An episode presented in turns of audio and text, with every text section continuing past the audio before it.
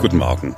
Heute ist der 14. März 2022. Hier ist ein neuer Tag. In den kommenden Stunden sollen die Verhandlungen zwischen der Ukraine und Russland weitergehen. Offensichtlich ist der Gesprächsfaden nicht abgerissen. Die Frage ist, was kann denn tatsächlich das Ergebnis sein? Präsident Zelensky hat in der Nacht noch einmal klargemacht, das Wichtigste, was seine Delegation erreichen soll, ist, dass er ein persönliches Gespräch mit Wladimir Putin führen kann. Was genau kommt bei diesen Verhandlungen raus? Wir haben das geklärt mit unserem Experten in Sachen Russland und Ukraine-Angriffskrieg, mit Professor Gerhard Mangott von der Universität Innsbruck. Hallo, Herr Professor Mangott. Hallo. Ist es so, dass sich tatsächlich etwas tut hinter den Kulissen? Am äh, Freitag, glaube ich, war es, hat äh, Wladimir Putin angedeutet, bei den Verhandlungen gehe es etwas voran. Am Wochenende hat Präsident Zelensky äh, gesagt, ja, bei den Verhandlungen gehe es etwas voran. Dürfen wir Hoffnung haben? Wenn wir beiden Seiten vertrauen, dann dürften wir tatsächlich Hoffnung haben, dass irgendeine Verhandlungslösung gefunden wird. Ich kann mir eine solche Lösung allerdings nicht vorstellen, denn die russische Seite hat ihre Kernforderungen klar gemacht.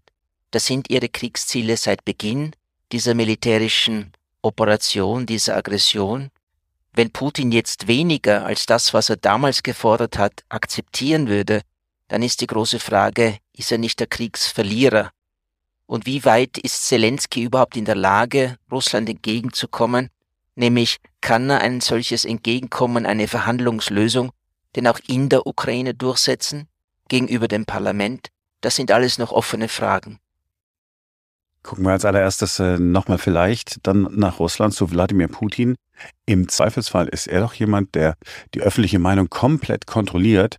Narrativ ließe sich doch vielleicht finden, dass er sagt, okay, wenigstens diese Separatistengebiete im Osten der Ukraine gehören jetzt offiziell äh, zu Russland. Das war das, was ich äh, die ganze Zeit über wollte. Ist so etwas denkbar, dass er sozusagen nur einen medialen Approach versucht?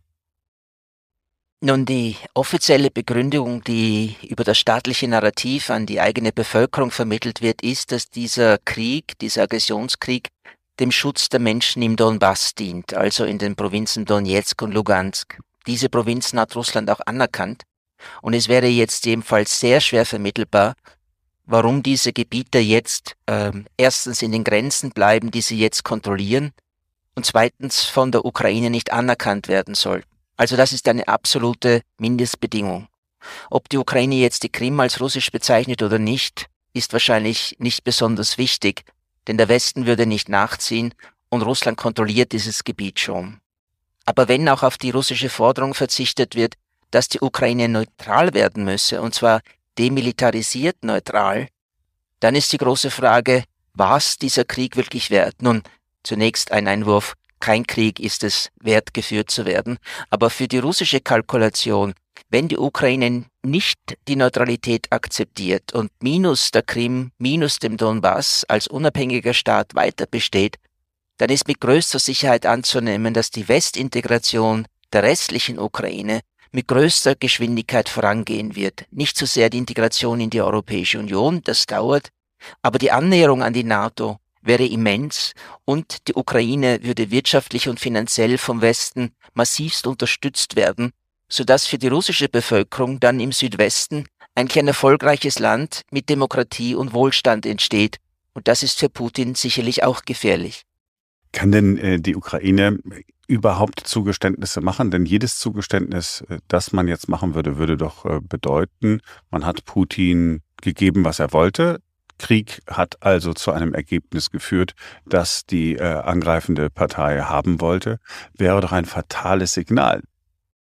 Es wäre ein sehr fatales Signal, wenn diejenigen Recht hätten, und das ist zuerst einmal nicht zu bestreiten, dass äh, Putin sich nicht begnügen würde mit dem, was er dann an ukrainischem Territorium erobert hätte, sondern dass er auch andere Staaten bedrohen könnte.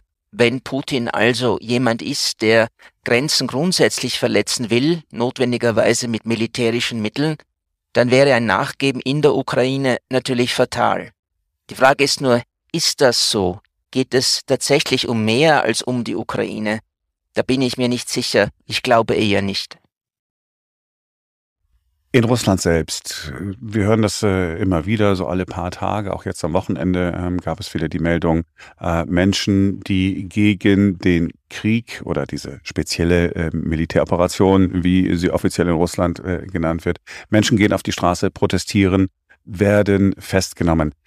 Ist dort irgendetwas zu erkennen, wie das Volk begehrt langsam auf gegen Putin?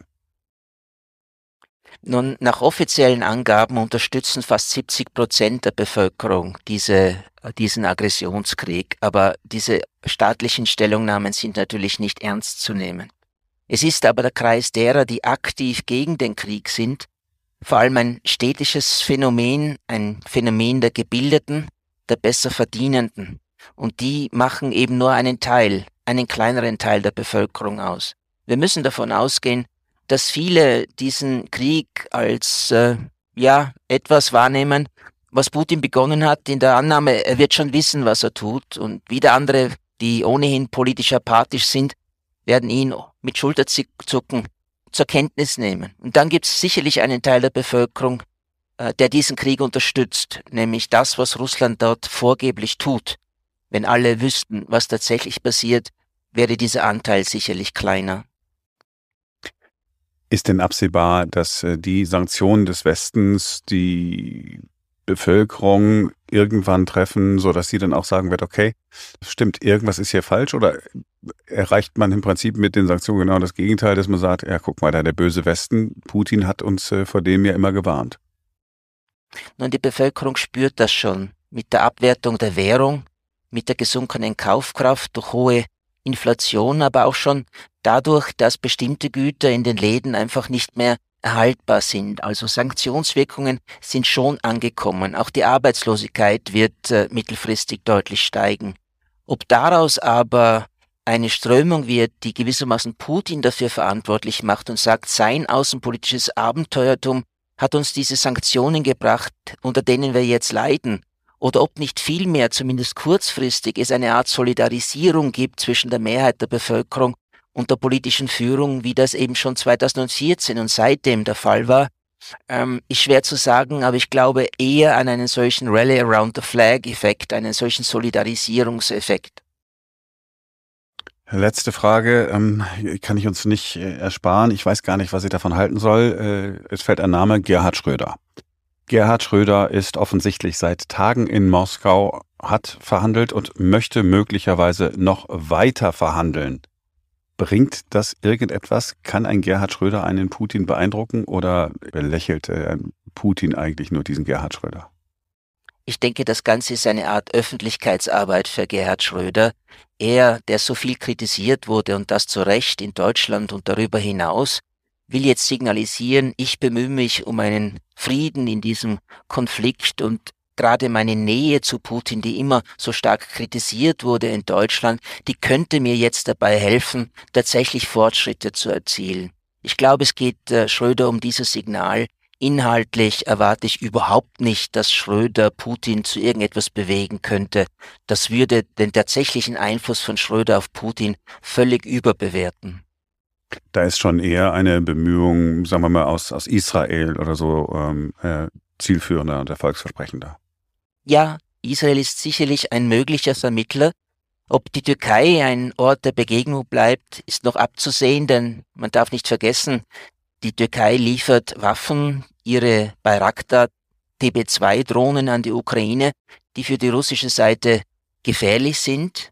Aber was noch für die Türkei spricht, aus russischer Sicht, wenn man jetzt von diesen Waffenlieferungen an die Ukraine absieht, ist der Umstand, dass die Türkei sich bislang weigert, Sanktionen gegen Russland zu verhängen. Das hält sie noch im Spiel, das heißt Israel oder die Türkei, wahrscheinlicher als China, könnten weitergehende Orte der Vermittlung sein und hoffentlich helfen, diesen Krieg zu beenden. Herr Professor Mangold, haben Sie vielen Dank. Gerne.